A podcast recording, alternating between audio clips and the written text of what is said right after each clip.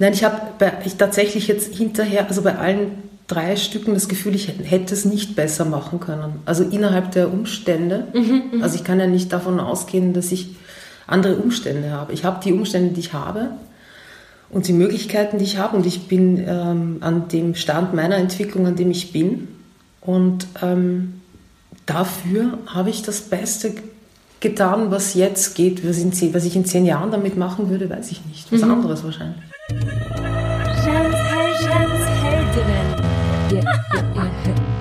Darf ich das? Kann ich das? Mag ich? Mach ich?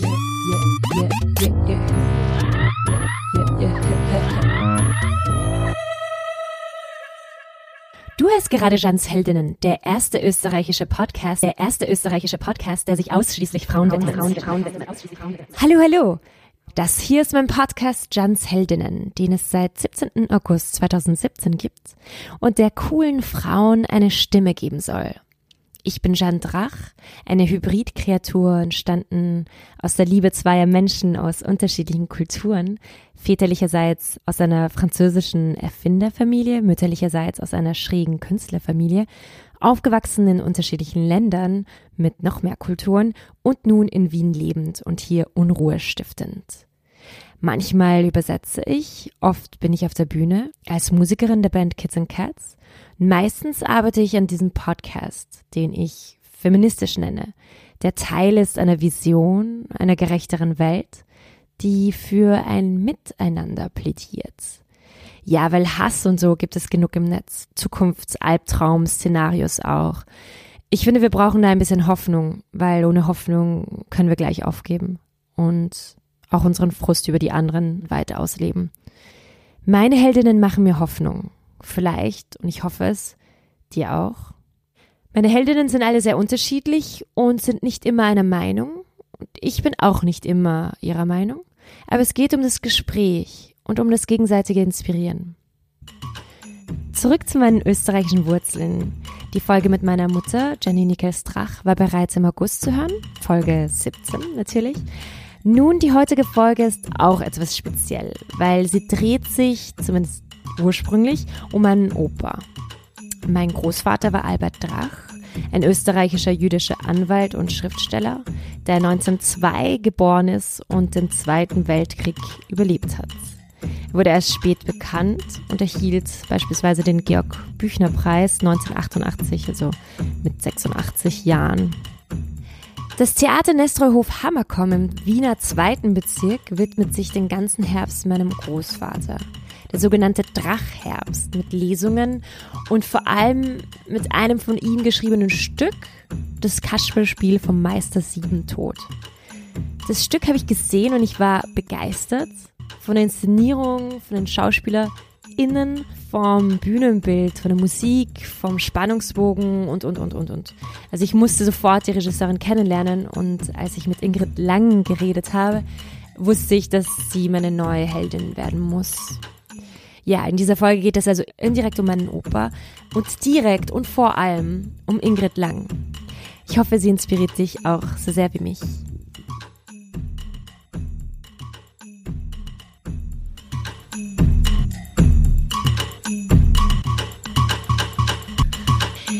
Heute zu dieser speziellen Folge darf ich Ingrid Lang begrüßen, meine 21. Heldin.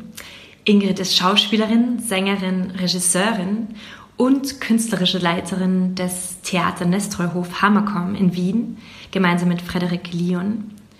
Nach einem Schauspielstudium in Leipzig hatte sie unzählige Engagements in Deutschland und Österreich. Parallel dazu sang sie an der Seite von Ernst Molden und vor zwei Jahren begann ihre Regiekarriere mit dem Stück In weiter Ferne, welches für den Nestreu-Preis nominiert wurde. Seit Oktober 2018 präsentiert das Hammerkomm das Stück Das Kasperlspiel vom Meister Siebentod unter ihrer Regie. Ich hatte sehr hohe Erwartungen an das Stück von meinem Großvater Albert Drach und diese wurden sogar übertroffen. Ich habe am Abend der Premiere Ingrid Lang kennengelernt und wusste, dass ich sie so bald wie möglich interviewen müsste. Jetzt, ein paar Tage später, sitze ich also in ihrer Wohnung in Wien Ingrid, ich freue mich riesig, dass du so spontan Zeit hattest. Äh, du weißt ja eh, wie sehr ich von dem Stück und von deiner Inszenierung äh, insgesamt begeistert war. Ich habe dir unzählige oder mehrere äh, überschwängliche Nachrichten geschickt. Was hat dich an dem Stück, das Kasperspiel von Meister Sieben Tod, eigentlich interessiert ursprünglich und warum will, wolltest du dieses Stück 2018 jetzt inszenieren? Ja, danke erstmal für die Blumen. Es hat mich auch total gefreut, dass du da warst und dir das anschaust und auch, dass es dir gefallen hat. Das hat mich ein bisschen nervös gemacht. Also auch die, die Familie von Albert Drach, mit dem ich mich ja jetzt doch ein bisschen intensiver beschäftigt habe, in den letzten Monaten kennenzulernen und bin sehr glücklich, dass ihr nicht enttäuscht seid von mir und von unserer Arbeit. Ähm, naja, ich habe ähm, erstmal Albert Drach halt mit, mit, mit Kurzgeschichten kennengelernt und äh, war völlig fasziniert von der Sprache und, und, und seiner Aufrichtigkeit und seiner gnadenlosen Wahrheitssuche und habe dann nach Stücken gesucht, also weil ich ähm, auch immer wieder denke, wenn jemand Dramatik auch schreibt, muss man nicht unbedingt gleich einen Roman von ihm äh, dramatisieren. Also man kann auch mal schauen, was hat er denn für die Bühne sich gedacht. Und habe mir einige Sachen durchgelesen und beim Kasperlspiel bin ich halt hängen geblieben, weil einfach bestimmte Sätze in diesem Text fallen, die einem die Gänsehaut laufen lassen. Ähm, grundsätzlich aber äh, in der jetzigen politischen Situation irgendwie noch viel mehr. Und das ist irgendwie vollkommen wahnsinnig, also wie alt dieser Text eigentlich ist oder wie lange sich auch Albert Drach damit beschäftigt hat. Der hat das ja das erste Mal 35, weißt du, geschrieben und dann natürlich vernichtet auf der Flucht und äh, immer wieder sich mit diesem Sujet beschäftigt, dass es da einen Kasperl gibt, der einfach eine Schaubudenfigur ist, die nur erstmal nur ein Kasperl ist, aber eben zu dem wird, was das Volk aus ihm macht. Also er repetiert die Worte, die das Volk von sich gibt und wird zu dessen Führer immer mehr, manipuliert sie dann mit ihren eigenen Worten, äh, bis er halt zur absoluten Macht kommt. Und dieser Vorgang, den man ja irgendwie im Populismus halt auch beobachtet, also das dass es erstmal auch was ganz Simples und Banales ist, hat mich halt sehr interessiert. Ja. Mhm. Du meintest letztens am Telefon, dass du diese Inszenierung anders als bei deinen anderen Stücken noch mehr gewagt hast, also noch risikofreundlicher warst. Kannst du das äh, erklären, was, was da anders war? Genau, also ich habe ja die Carol Churchill gemacht und den Pier Paolo Pasolini und, und jetzt eben den, den Drachen. Dieses Stück bietet so viele Möglichkeiten an, dass man, äh, glaube ich, ein paar Entscheidungen treffen muss. Und mir war wichtig, irgendwie zu erzählen, dass die Verantwortlichkeit für den Faschismus ja, die ganzen Grauslichkeiten, die auch jetzt wieder passieren in der Politik und in der Welt und, und, und vor allem auch in Europa, äh, dass die Verantwortlichkeit bei, bei den Menschen liegen, die diese Leute wählen und unterstützen. Und hm, deshalb habe ich äh, gemeinsam mit dem Bühnenbildner mich entschieden, dass die Schaubude, ähm, in der dieser Kasperl quasi zum Leben erwacht, äh, die vom Teufel geführt wird, ähm, dass die, die Stimme des Teufels sich aus einem Chor des Volkes zusammensetzt und dass man sich nicht äh, abputzen kann an einem Teufel, den die Menschen ja nicht deshalb erfunden haben, weil es ihn nicht gibt, sondern weil er immer schon da war in den Menschen oder eine, eine Möglichkeit ist, für die man sich entscheiden kann oder man kann sich dagegen entscheiden. Aber das ähm, war, glaube ich, konzeptionell so eine, eine wesentliche, wesentliche Entscheidung. Ähm, außerdem haben wir uns die Frage gestellt oder habe ich mir auch die Frage gestellt, warum denn solche Systeme immer wieder funktionieren und warum das denn immer wieder möglich ist. Ich stelle mich in ein Bierzelt, rede den teilweise äh, mit Verlaub Mist, den die Leute von sich geben, verdrehen ein bisschen und ich werde gewählt. Also dass das irgendwie möglich ist, ist mir ein komplettes Rätsel. Und ich dachte auch, was ist denn das fette Angebot? Also was, was bieten die denn an? Also weil die, die Ratio kann dem ja nicht folgen, wenn man sich dann anschaut, was äh, sobald ähm, rechtspopulistische Leute in Regierungen gewählt sind, was sie dann, was sie dann machen und wie sie eigentlich ihre Wähler auch verarschen. Ja, wenn man da genau hinschaut, ähm, was es eigentlich an, an, Verschlechterungen dann auch wieder im Sozialbereich gibt. Also jetzt mal ganz banal, ja. Mhm. Die Leute wollen das nicht sehen. Sie wollen das nicht sehen. Mhm. Ich dachte, das ist ein ganz komisches, sadomasochistisches Angebot, das man da kriegt.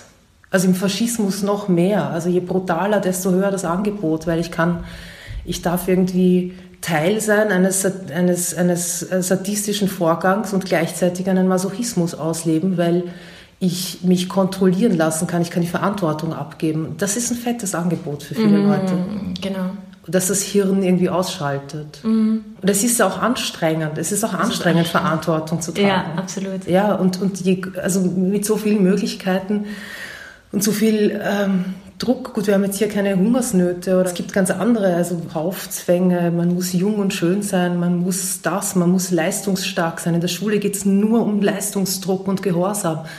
Aber ist denn bei dir die Auswahl der Stücke, das sind alles eigentlich sehr harte Stücke, äh, schwierige Stücke, ist das deine Art von äh, politischem Protest? Also ich war eigentlich bis vor, vor ein paar Jahren noch gar nicht so also ich habe mich gar nicht als politischer Mensch empfunden. Also es ist irgendwie äh, eine, eine Notwendigkeit geworden für mich. Also ich kann gar nicht drumherum oder es passiert mir einfach. Ein politischer Protest. Nein, die Stückauswahl ist tatsächlich eher, ich habe so einen äh, Wunsch nach Wahrheitssuche oder zumindest irgendwie so Stückchen von Wirklichkeit zu finden. Und das sind Dinge, die ich in allen drei Texten finde, also die ich bei der, bei der Carol Churchill finde, die ich beim, beim Pasolini finde oder, oder eben auch beim Albert Drach finde. Das sind, sind, sind Menschen, die sehr genau hinschauen, sehr genau beschreiben, sehr originär und mutig gesellschaftliche Vorgänge oder auch politische Vorgänge einfach sehr genau oder menschlich, menschliche Vorgänge, die, mhm. auch die, die Psyche der Menschen sehr genau anschauen und versuchen zu benennen. Es gibt keine objektive Wirklichkeit, das ist klar, aber die Suche danach ist, was mich interessiert. Und das bringt einen auch immer in ein gewisses Risiko, weil ich meine, also sehr ambitioniert ist das halt auch. Aber also das Hinschauen und das Nicht-Verdrängen, das ist, glaube ich, was ganz, ganz, ganz Wichtiges. Oder vielleicht ist es auch für mich als Person was besonders Wichtiges, weil das meine Überlebensstrategie ist, auch Dinge wirklich, wirklich anzuschauen, auch wenn sie unangenehm sind. Mhm. Wie schützt du dich vor unerfreulicher Kritik von außen oder von Selbstzweifel, die von innen kommen? Ja, das ist, das ist schwer. Also das ist ja, ich mache das ja jetzt erst das dritte Mal. Das ist immer schwierig, also sich, wir haben ja da auch schon geredet, sich da irgendwie ähm, natürlich mit, mit etwas, was man, was man denkt und dass man sehr viel Lebenszeit reinsteckt, dann irgendwie der Öffentlichkeit zu präsentieren und dem Urteil auszusetzen. Es gibt so ein paar Menschen, die urteilen nicht, die kritisieren tatsächlich konstruktiv, die ich kenne und schätze und ähm, das ist immer, immer toll. Also das liebe ich, diese Art von Kritik. Ähm, aber das ist natürlich in der Öffentlichkeit oder mit, mit, mit Kritikern, die für Zeitungen schreiben, halt nicht der Fall. Also da gibt es ja erstmal nicht so ein persönliches Wohlwollen mhm. dieser Arbeit gegenüber oder, oder diesen, diesen ähm, oder mir gegenüber als Person. Ja, es ist, es ist schwierig, weil man kommt dann halt natürlich immer zu dem Punkt, dass man sich denkt, okay, ich habe mich jetzt irgendwie ein halbes Jahr mit diesem Thema beschäftigt. Der Mensch, der diese Kritik schreibt, hat sich jetzt, weil seine Zeit das wahrscheinlich auch gar nicht anders erlaubt, wahrscheinlich so zwei Stunden mit diesem Thema beschäftigt und weiß, wie es besser geht oder was alles falsch ist. Und da ist dann natürlich auch die Frage der Objektivität zu einer Kritik. Und man muss das halt wahrscheinlich einfach äh, dazu denken, wenn man so einen Text liest, der manchmal sehr verletzend sein kann, weil es sehr verkürzt oder jemand, man hat das Gefühl, es hat jemand gar nicht hingeschaut oder oder es ist geschmäcklerisch oder ähm, und es hat oft auch gar nichts damit zu tun, ob das jetzt jemand ganz also irgendwie toll findet oder, oder, oder, oder scheiße findet, sondern einfach wie, äh, inwiefern er sich auf, auf die Sache an sich eingelassen hat. Mhm. Und dieses Einlassen ist halt seltenst der Fall. Und Selbstzweifel, naja, ja, also die gibt es schon immer wieder, aber ich bin dann sehr fleißig. Also wenn ich, wenn ich in eine Krise komme, also jetzt auch beim Inszenieren und mir denke, boah, jetzt, ich stehe an, ich weiß nicht, wie ich, wie ich diese, diese Situation jetzt löse, weil ich nicht gerne Dinge mache, die nicht durchdacht sind. Also es gibt schon einen Grund für alles, was da auf der Bühne passiert. Ja. Ähm, Und den Anspruch habe ich an mich und auch an meine Schauspieler. Und äh, manchmal steht man halt an. Also manchmal lösen sich Dinge nicht so einfach oder manchmal sind Dinge, muss man auch andere Wege finden, weil wir auch ein, ein, ein kleines Theater sind, dessen Budget jetzt nicht so der Wahnsinn ist, dass man jetzt irgendwie die, die mega Bühnenlösung und die, die Wahnsinnskostüme, obwohl ich muss sagen, die Bühne von Vincent Mesneritsch ist wirklich äh, traumhaft und mhm. vielen Dank dafür. Der hat sie selber hingebaut. Ja, und dann, äh, ja, dann gehe ich im Kreis und schreie herum und werde irgendwie, also hier zu Hause, das mache ich nicht im Theater. Und dann äh, setze ich mich hin und arbeite und arbeite so lange äh, an dem Problem, an dem ich gerade anstehe, äh, bis ich es gelöst habe. Und das hat bis jetzt immer funktioniert. Also ich bin immer zu einer Lösung gekommen, die, wo ich sage, ja, das ist, ähm, was jetzt geht. Mhm, mh. Und ich habe das Maximum dafür getan. Mhm, mh. Und somit halten sich dann die Selbstzweifel auch in Grenzen, weil, ähm, ja. Ja, weil du weißt, dass du das Beste gemacht hast eigentlich, was ja. du machen konntest. Ja. Das heißt, dann muss es nicht hinterfragen oder vielleicht dir sagen, ich hätte es besser machen können. Also dann hast du nicht diesen Gedanken zumindest. Nein, ich habe ich tatsächlich jetzt hinterher, also bei allen drei Stücken das Gefühl, ich hätte es nicht besser machen können. Also innerhalb der Umstände. Mhm, mhm. also ich kann ja nicht davon ausgehen, dass ich andere Umstände habe. Ich habe die Umstände, die ich habe und die Möglichkeiten, die ich habe. Und ich bin ähm, an dem Stand meiner Entwicklung, an dem ich bin. Und ähm, dafür habe ich das Beste getan, was jetzt geht. Was, in, was, ich in zehn Jahren damit machen würde, weiß ich nicht. Was mhm. anderes wahrscheinlich. ja, äh, äh. ja, voll. Ist die Kritik, die von Journalistinnen kommt, eine andere für dich als Regisseurin als als Schauspielerin?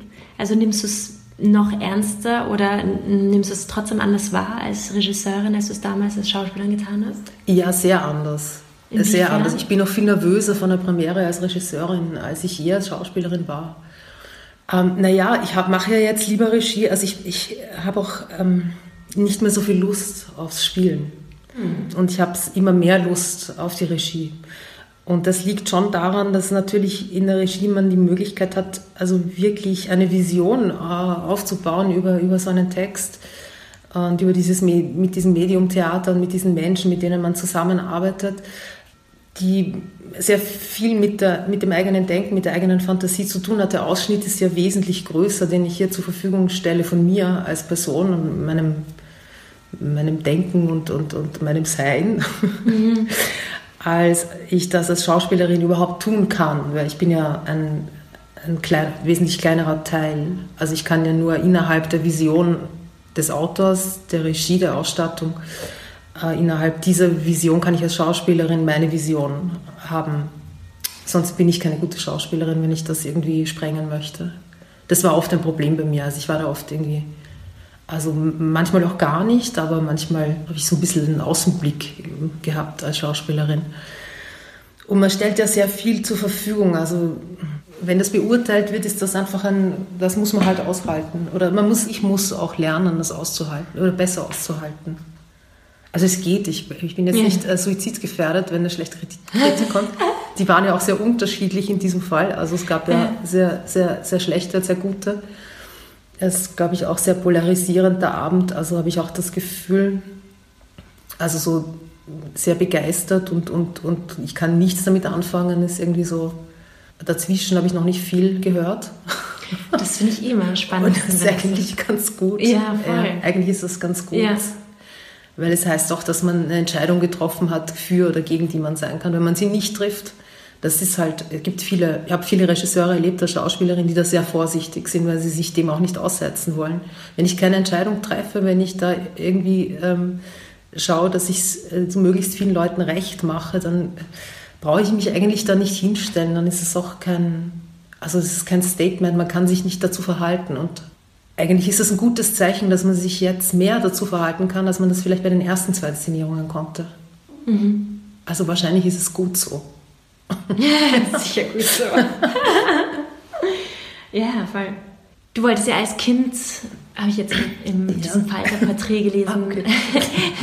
Anscheinend wolltest du als Kind äh, immer Schauspielerin werden. Was, was war da die Vorstellung? Was, was war in deiner Vorstellung so schön daran, auf der Bühne zu sein als Schauspielerin? Und was hat sich dann geändert? Also ich habe irgendwie als, als Kind, ich bin aus einer Arbeiterfamilie aus, aus Niederösterreich. Also es hat in meiner Familie niemand ähm, irgendwas mit, ähm, mit Kunst oder ähm, Theater oder, oder, oder sonstigen Dingen, also dass meine Eltern im Gesangsverein waren, mhm. äh, zu tun. Und ich habe einfach als Kind den ganzen Tag gesungen. Also ich habe einfach, ich habe mir Symphoniekonzerte reingezogen, habe gesungen den ganzen Tag. Das war einfach so mhm. Das, was mich am glücklichsten gemacht hat oder mhm. so. Und ich, es war auch nicht so wahnsinnig rosig, meine Kindheit. Also es war jetzt irgendwie nicht so eine gute Zeit. Und das war wie so ein Exit immer. Und, ähm, und dann gab es eine Laienspielgruppe, die gibt es tatsächlich immer noch in Bruck an der Leiter. Und dann habe ich da, da habe ich dann mit elf mit, mitgespielt.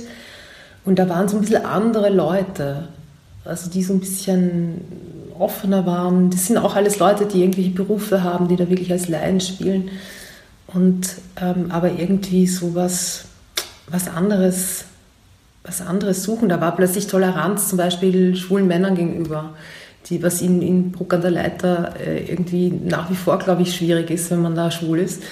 Jetzt vielleicht ist es besser, als es halt damals vor 30 Jahren war. Und, und da war das alles okay. Also die Leute waren einfach irgendwie entspannter. Also das, ja, das war irgendwie ein, so, ein, so ein Anker für mich als, als, als Kind schon.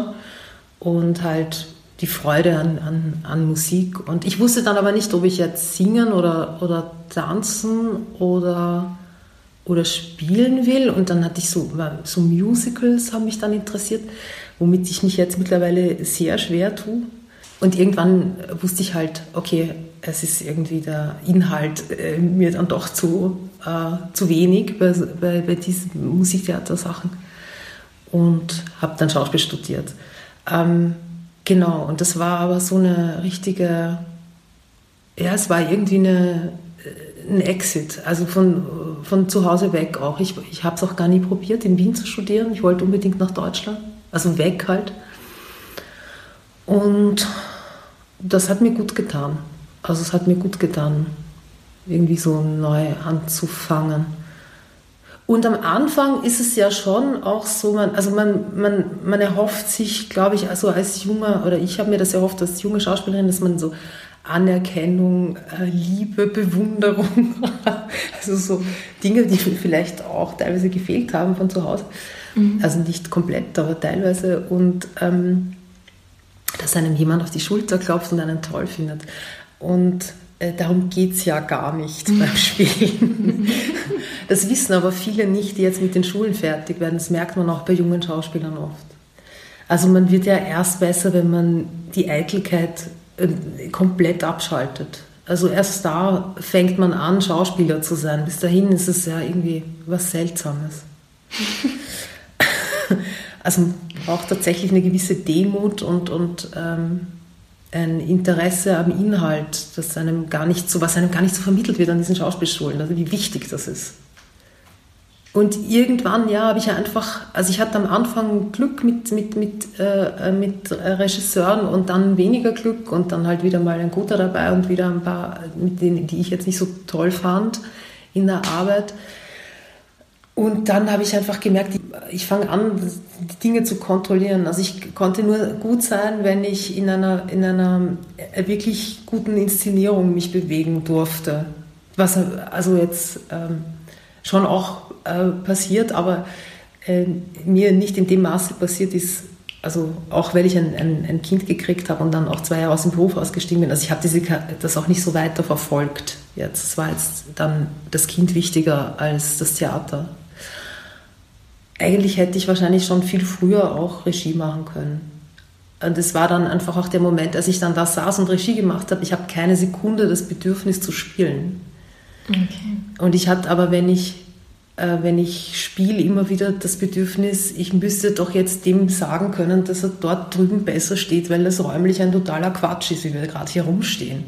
Also das, das gab es irgendwie immer. Mhm. also ich fühle mich da einfach mehr zu Hause. Vielleicht jetzt, jetzt ganz persönlich.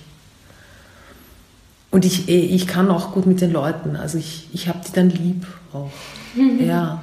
Und ich habe auch oft erlebt, wie, wie Schauspieler misshandelt werden von, von Regisseuren. Also das ist teilweise wirklich ekelhaft gewesen.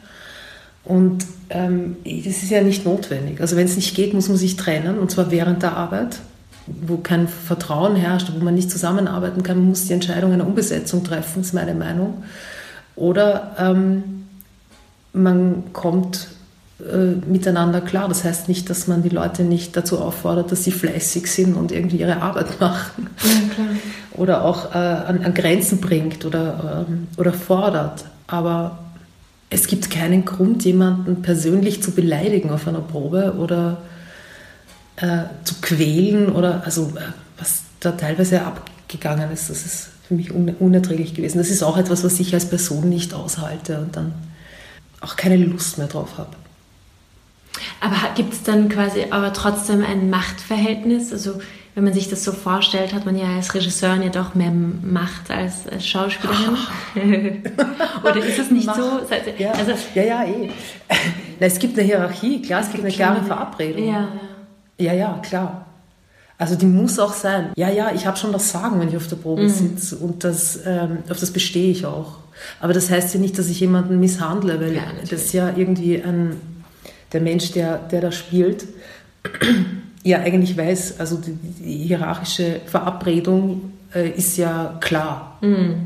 Nur ähm, mir sind Leute begegnet in der Regie, die Autorität behaupten, ohne zu wissen, was sie wollen oder was sie von einem wollen oder was sie da eigentlich erzählen wollen oder einfach Autorität behaupten, weil ich sitze da und du stehst dort. Ich sage, das ist kein Grund, Autorität zu behaupten. Ja, wenn ich, wenn ich, ich muss versuchen zu argumentieren, wenn der Schauspieler eine Frage hat, dann kann ich ihn, kann ich ihm, muss ich ihm die beantworten. Ich darf auch sagen, ich weiß es heute nicht, ich sage es dir morgen. Das ist alles okay. Mhm. Und es ist trotzdem so, dass wir das jetzt ausprobieren, auch wenn dir das gerade nicht passt. Das kann ich auch sagen. Mhm. Das ist, also damit habe ich, ähm, bin ich jetzt draufgekommen, ich hatte zum ersten Mal zehn Leute, das ist ziemlich viel, also zehn verschiedene Menschen die alle unterschiedlich dicken, auf unter, unterschiedlichem Stand sind, älter, jünger sind. Ähm, und ähm, wir waren, also die, wir haben uns da echt zusammengerauft und es war absolut, absolut möglich, irgendwie wirklich auch ähm, enge Partituren mit denen zu erarbeiten, was ja nur geht, wenn einer sagt, ihr macht das jetzt bitte genau so, jetzt Blick nach links, jetzt das. Wenn das nicht funktioniert, kannst du nicht inszenieren. Mhm. Aber man muss den Leuten auch zuhören oder schauen, was, wo hakt es denn oder was, was braucht er denn? Die Frage ist, was braucht der Schauspieler, dass er besser ist? Mhm. Dass er über sich hinauswächst. Und das ist sicher, das ist ein, ein, ein fetter Teil von der Arbeit. Ja, ja also ich finde es dann extrem schwierig, eine gute Chefin einfach zu sein. Mhm. Weil ich finde, diejenigen, die wirklich gut sind, sind, sind die ähm, Frauen und Männer, die, denen man vertrauen kann ja. und die eine Autorität haben und diese äh, Autorität durch Kompetenzen unterstützt wird quasi. Ja. Also das, und davon gibt es nicht so, so viele wirklich gute Führungspositionen, finde ich. Da muss man wirklich ein Talent haben auch. Ja, Wahrscheinlich. Ich habe jetzt das Gefühl, ich habe das. Ich wusste das nicht, weil ich habe vorher mit tatsächlich, ich habe vorher mit drei, also ähm, äh, jeweils drei Leuten gearbeitet, die wirklich sehr, sehr, sehr bereit waren für die Arbeit und äh, wo wir von Anfang an ein, ein, ein, sehr gutes Vertrauensverhältnis hatten. Ich musste mir das jetzt erarbeiten mhm. in dieser großen Gruppe. Also nicht bei jedem, aber bei manchen muss man sich erarbeiten. Das ist immer so in einem Ensemble, glaube ich. Ähm, und es hat funktioniert. Also ja, das, man muss die Leute mögen. Also ich, mhm. ja. man, man muss die Menschen auch in ihren Schwächen lieben mhm. oder auch in ihren, in ihren Schwierigkeiten und auch wissen, dass ich von jemandem, der etwas Bestimmtes äh, nicht kann, es nicht verlangen kann. Ich kann von ihm verlangen, über seine Grenze hinauszugehen, aber ich, also niemand kann zu mir sagen, bau den Motor zusammen. Ich kann keinen Motor zusammenbauen. Es gibt Leute, die schreien für Dinge an, die man nicht kann. Mhm. Und das ist dann ein Besetzungsfehler. Ich kann, wenn ich, äh, wenn ich Leute besetze, die, von denen ich bestimmte Dinge erwarte, Äh, da mhm. muss ich das vorher wissen, ob, ob das von ihnen zu erwarten ist oder nicht zu erwarten ist. Mhm. Das finde ich auch, ähm, äh, glaube ich, eine, eine, eine, wichtige Sache für die Regie. Dass man weiß, was man, was jemand, wozu jemand tatsächlich in der Lage ist oder herauszufinden, wozu er noch in der Lage sein wird können innerhalb der Arbeit. Mhm. Was, was bedeutet für dich ein erfülltes Leben? Oh Gott. ich weiß es nicht.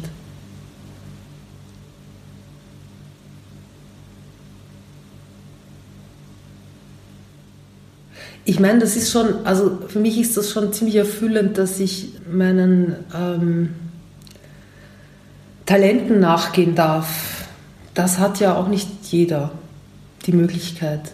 Also das ist, ähm, das ist ziemlich erfüllend. Also die Arbeit machen zu können, die man wirklich gerne macht und sich mit Dingen beschäftigen zu dürfen, ähm, mit denen man sich wirklich von vollem aus Überzeugung und aus vollem Herzen beschäftigt. Das ist ähm, sicher sehr erfüllend. Ähm, für mich ist auch jetzt hinterher Dinge, die ich vielleicht, also weil ich da ja auch immer schnell auch meine Meinung zu Dingen gesagt habe, wo, wo, wo, andere Leute dann wussten, dass sie den Mund halten müssen, um dann irgendwie in, karrieremäßig irgendwie weiterzukommen. Diese Dinge habe ich alle nicht gemacht. Und ich habe mir dann eine Zeit lang gedacht, das war ist falsch und man muss und so, aber es entspricht mir so überhaupt nicht als Person. Ähm, und es ist so gut für mich und ich kann mich so gut in den Spiegel schauen, ähm, dass ich denke, auch das herausgefunden zu haben, ist erfüllend. Also diese Dinge herausfinden zu dürfen, ist erfüllend. Ähm, wirkliche menschliche Begegnungen zu haben, ist erfüllend. Mein Sohn ist ähm, eh das Beste. also das ist halt eine, äh, ein, ein, ganz großer Segen, dass ich ein, ein, ein so tolles Kind haben darf. ähm, eine Beziehung äh, zu haben, in der man irgendwie auch, also wirklich viel, viel ähm, äh, Verständnis, auch im, auch im Kampf oder in allem, also äh, und ähm, wo man wirklich äh, sehr, sehr viel sprechen kann miteinander und, und, und, ähm, und auch aufrichtig sein kann zueinander und sich gemeinsam zu entwickeln, das ist auch erfüllend. Das ist anstrengend, aber es ist erfüllend. Und dann so Krisen auszuhalten oder also, dass man halt äh, die Chance hat, dass man sich weiterentwickeln darf. Das ist für mich halt irgendwie wichtig, nicht. Also das Hinschauen eben und immer wieder hinschauen und das ist unangenehm und dann aber, na, jetzt schaue ich trotzdem nochmal hin und okay, es ist unangenehm, aber ich kann, ich habe es auch in der Hand oder ich kann auch Dinge einfach anders machen. Also ich kann auch das hast du ja da irgendwie geschrieben, das, das Leitwort deiner Mutter oder wie war das mit dem? Mein Jeans Heldinnen Leitmotiv ist dieses, kann ich das, darf ah, ja, ich genau, das, mag genau. ich, mache ja. ich. Ja. ja, genau.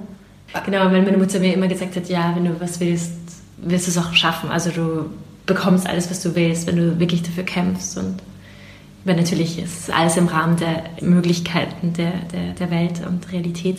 Aber insgesamt einfach Verantwortung zu übernehmen und sich nicht als Opfer zu sehen, sondern einfach Dinge machen. Das ist, glaube ich, schon sehr, ja. sehr toll und wertvoll. Ja, das ist ein, das ist, ist ein schwieriger Weg halt. Mhm. Ja. So schwierig. Ja. Aber auch oh cool, also ja. so großartig.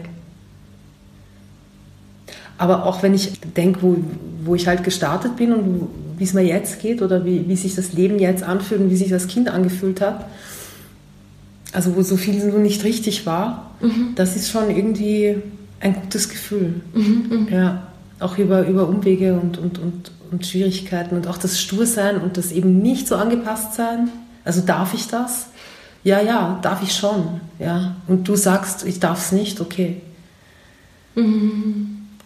Und wenn ich dir sagen könnte, was du darfst, sage ich dir nicht, ob du es darfst oder nicht. mhm. Ja oder das ist eher ein guter Übergang zu meiner letzten Frage, ja. die ich immer stelle, okay. meinen Heldinnen. Ähm, was ist für dich eine Heldin?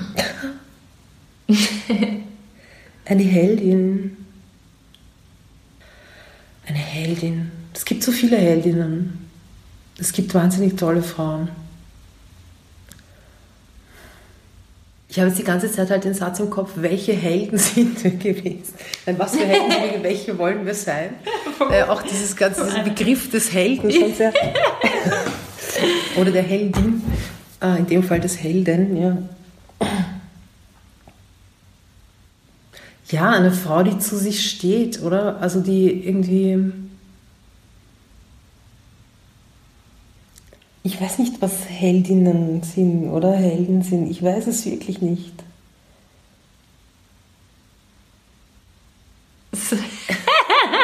Mann, der Kern des Podcasts. nein. nein, nein, das ist ja auch eine, das ist ja auch okay. Das ist ja auch eine Reaktion. Das ist ja auch eine Antwort. Was gibt wunderbare Frauen, es gibt, sie machen Dinge, von denen man denkt, dass, dass sie nicht gehen eigentlich. Das finde ich toll. Ja. Also auch äh, eben, wenn man viel gesagt kriegt, was man, was man alles nicht, was alles nicht geht und was man alles nicht kann oder auch spezifisch vielleicht als Frau nicht geht und, und nicht kann und dann geht es aber sehr wohl, wenn man es einfach macht. ja und dabei halt irgendwie Menschen bleiben. Ja. Das finde ich halt immer äh, grundsätzlich wichtig. Mhm. Also nicht verhärten. Das fand ich auch bei der, die Carol Churchill, bei der fand ich das auch toll, weil die sich auch immer damit äh, beschäftigt hat, also quasi auch als als Kritik an, dass sie der Meinung ist, dass, dass viele Frauen quasi ihre ähm, speziellen Tools hergeben, um in, in einen feministischen Kampf zu treten. Ja? Also wie Fürsorge oder bestimmte äh, Attribute, die Frauen auch zugeschrieben werden und die vielleicht Frauen in anderen Maßen auch haben als Männer haben. Und ähm, das ist beides irgendwie anzunehmen, ist und, und okay ist. Und dass man das nicht herschenken, herschenken darf. Dass man es nicht hergeben darf, die, die, die Herzenswärme auch und die, die Fürsorge. Das heißt nicht, dass, das heißt, es ist wieder, da kann man jetzt ewig reden, weil es das heißt ja nicht, dass ein Mann nicht fürsorglich sein kann. Mhm. Das stimmt ja auch nicht. Ja. Ja. Ja, gut. Aber das ist jetzt eine andere Gefühl. ja, ja. Ja, danke dir. Ja. Danke, danke dir. Danke dir. Ich habe jetzt gar nicht, ich kann immer nicht dann so, ich habe dich jetzt immer nicht angeschaut, weil ich, weil ich mich so konzentrieren muss dann auf meine, ich rede dann immer so. Das ist perfekt, das okay. ist perfekt. Das war die 21. Folge von Jans Heldinnen mit Ingrid Lang. Alle Infos zu ihr findest du unten bei den Credits, also die Informationen unter diesem Beitrag. Ich empfehle dir wärmstens das Stück Das Kasperlspiel vom Meister Siebentod anzusehen, wenn du in Wien bist oder in nächster Zeit Wien besuchst.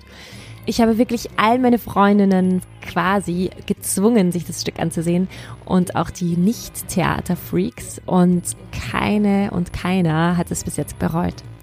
Infos und Termine findest du unter www.hammercom.at. Das Stück wird noch bis 21. November aufgeführt. Ja, und wenn dir mein Podcast gefällt, dann empfehle ihn doch bitte gerne weiter und gib mir auf deiner Podcast-App oder iTunes eine Bewertung. Und noch etwas.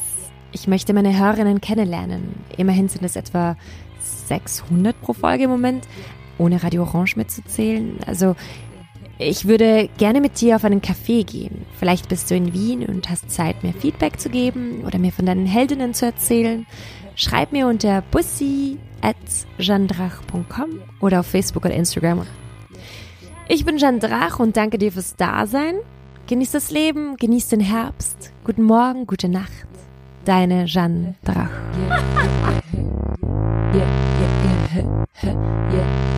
Jeannes Heldinnen. Darf ich das? Kann ich das? Mag ich? Mach ich? Ja, also ich, ich verliebe mich auch immer in die Autoren. Also ich habe mich in alle drei mhm. total verliebt. also in die Carrie Churchill und auch in den Pasolini und jetzt auch in den Albert Drach. Also es ist immer so ein, ähm, eine intensive Liebesgeschichte. ja. Das klingt echt schön.